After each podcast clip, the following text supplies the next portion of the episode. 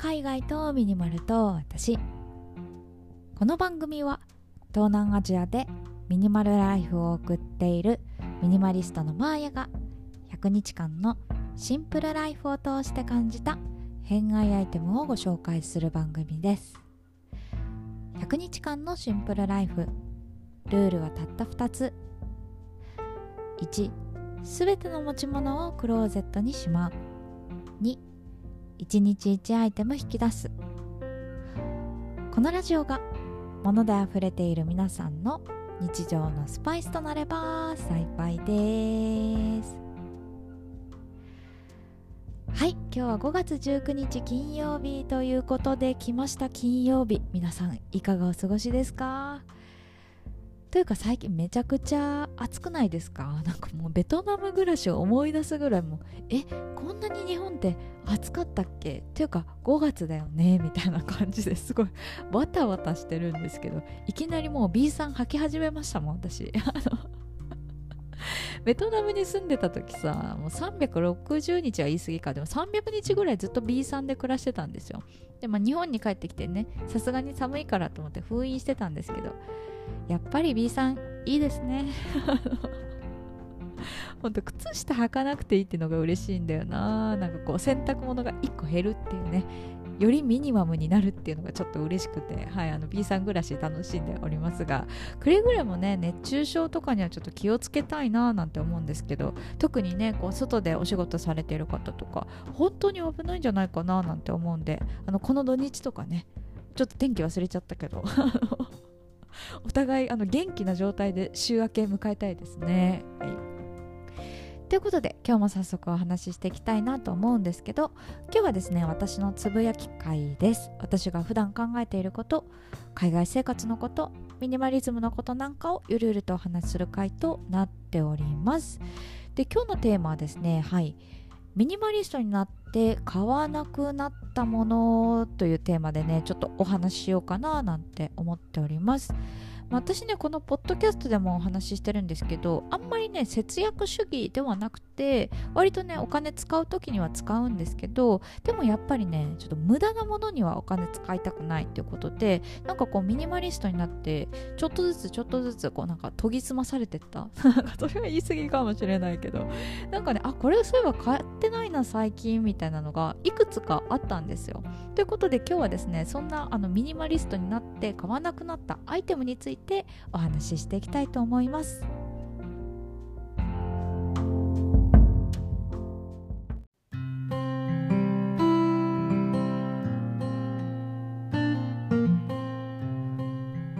突然ですが最近皆さんが買わないなーって思うもの何かありますか？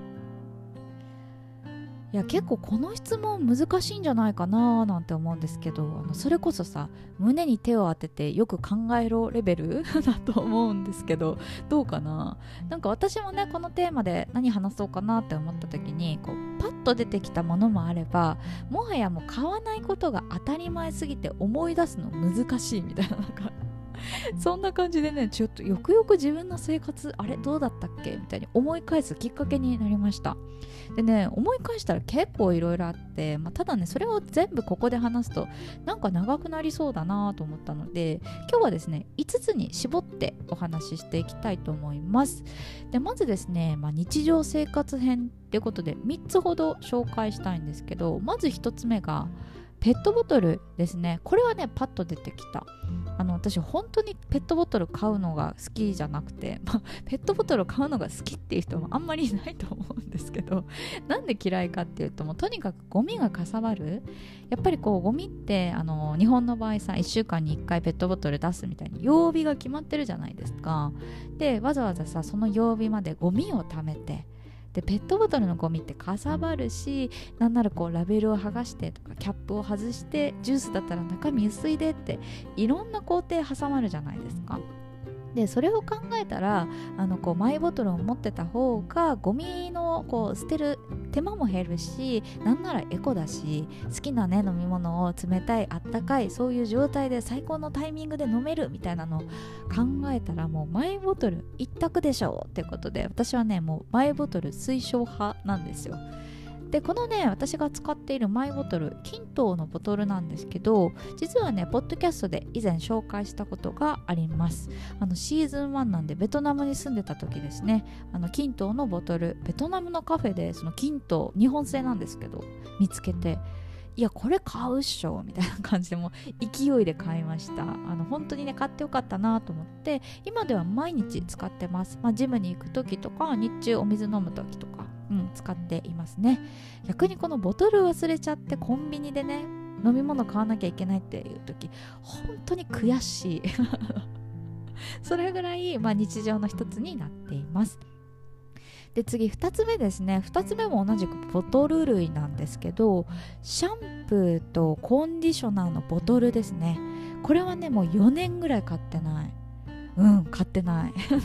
なんで2回言ったって感じなんだけど。じゃあ何使ってるのって話なんですけど私シャンプーとコンディショナーはあの美容院でね詰め替えパック1リットルとかでかいやつをあのボンと買うことが多いんですね。でそれをあの無印のなんかポリプロピレンっていう素材のねあの本当に親指ちょい超え 親指ちょい超えってサイズの表現としてちょっと合ってないんですけど50ミリだったかな？なんかそれぐらいの小さい詰め替えボトルに入れてそれをですね、えっと、無印の吊るす収納。これ結構あの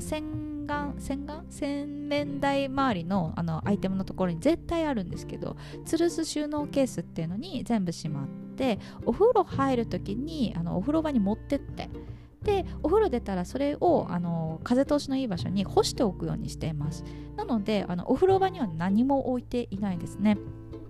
でどうしてねこのなんか携帯をもう4年近く確立しているかっていうとなんかシンプルにあのシャンプーとかリンスのそのボトルの下につく水垢この手入れがめんどくさいっていうのとあとはこの吊るす収納で一つにまとめているとあの本当にかさばらないんでなんかこうスーツケースでね旅行行きますとかちょっとどっか行きますっていう時も本当にこうわざわざなんかシャンプー買いに行ったりとかそういうこともしなくていいので一石二鳥だなぁなんて思って愛用しています。このね吊るす収納ケースも実はねエピソード1、えーと、ベトナムに住んでる時ですね。の73回目でお話しさせてもらってるんですけど本当にねこのコンパクトにしてからあのほなんだろうなお風呂周りの掃除っていうのかな本当に楽になりました。めちゃくちゃおすすめです。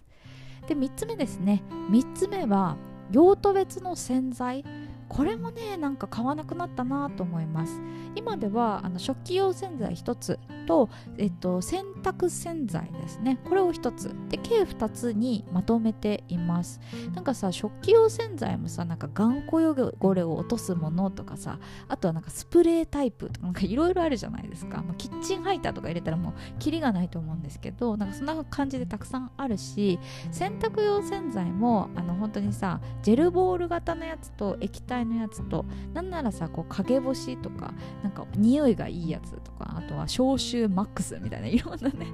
いろんなバリエーションがあると思うんですけど私そこまでこだわりがなくてこの匂いにしたいとかおしゃれ着洗いにしたいとかあんまりないので一つに絞っています。で今では私ね柔軟剤も実は使ってないんですよね。なんか柔軟剤ってさなんかこうふわふわにしたい時とかあとは静電気を抑制したい時とか効果的だと思うんですけど私の場合ねそのふわふわにしたいものなんかタオルとかも前回お話しした通りこう顔服の手ぬぐいだったりとかそんなにこうそもそもふわふわにならないものを使ってたりするのでなんかあんまり必要性ないなっていうのと、まあ、あと冬場じゃないからね静電気もそんなに気にならないので今は使っていないです。です。って感じで結構シンプルになりました。結構ね水回りとか物が多いとさほこりたまったりして汚くなるんですけどまあ物をねそもそも減らすとお手入れの手間も減るからいいなぁなんて思っています。であと2つ目2つあるんですけどあのその他っていう感じでちょっと一括りにしようかなと思うんですが4つ目が、まあ、セール系のお洋服。で5つ目お土産って感じなんですけど、まあ、セール系のお洋服なんかこう流行りに合わせて買ったりとか安いから買ったりっていうのはもう4年間してないですね。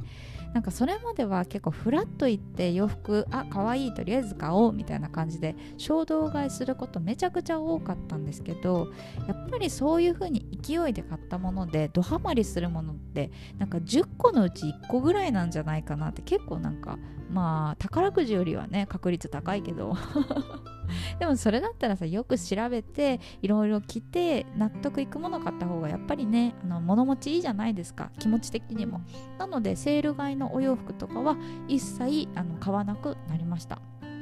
まあ、その代わりねなんかこう値段に気にせずあの買おうと思ったものは買ったりしてます。デニムとかもね1本3万円ぐらいのそこそこいいものを着ているんですけれども逆にデニムはその1本だけって決めてたりとか。あとはなんかワンピースとかもこれだっていうのはあの2万円ぐらいのもの持ってたりするんですけど逆にワンピースは今とりあえずそれだけみたいな感じでね あの物は減らしています。であと5つ目お土産なんですけどなんかこう相手に贈るものもあとは自分に対するお土産も結構減りましたね。ていうかほぼ買わなくなったかな。なんかこう友達に直近で会うからなんか海外からのお土産買うとかあることもあるんですけれどもなんかこう変なお土産買わなくなったね。なんかこう謎のさあの どこの部族かわからないキーホルダーとか 逆にそんなもん買ってたのかって話ですけどハワイのね「アイラブハワイ」のキーホルダーとかああいうの買わなくなったなと思ってます。やっぱりなんかこう相手に送るからこそなんかこれ本当に必要かなみたいなのを吟味してでその必要じゃないものに自分がねその稼いだお金を投資するのもなんか違うそれこそ浪費だよなとかって思って、まあ、お土産はお話でとどめたりとかあとは絶対に需要のあるものに限定したりしてます。まあ、そんな感じで結構ねあのミニマリストになって他にもあるんですけど買わなくなったものあるなぁなんて思ってます。意外とこう節約になっているんじゃないかななんて思う部分もあったりして、はい、皆さんはどんなの買わないって決めてたりしますか？もしよかったらぜひコメントで教えてください。ということで今日はですねミニマリストになって買わなくなったものというテーマでお話しさせてもらいました。最後まで聞いていただいてありがとうございました。次は何を話そうかな？Thank you.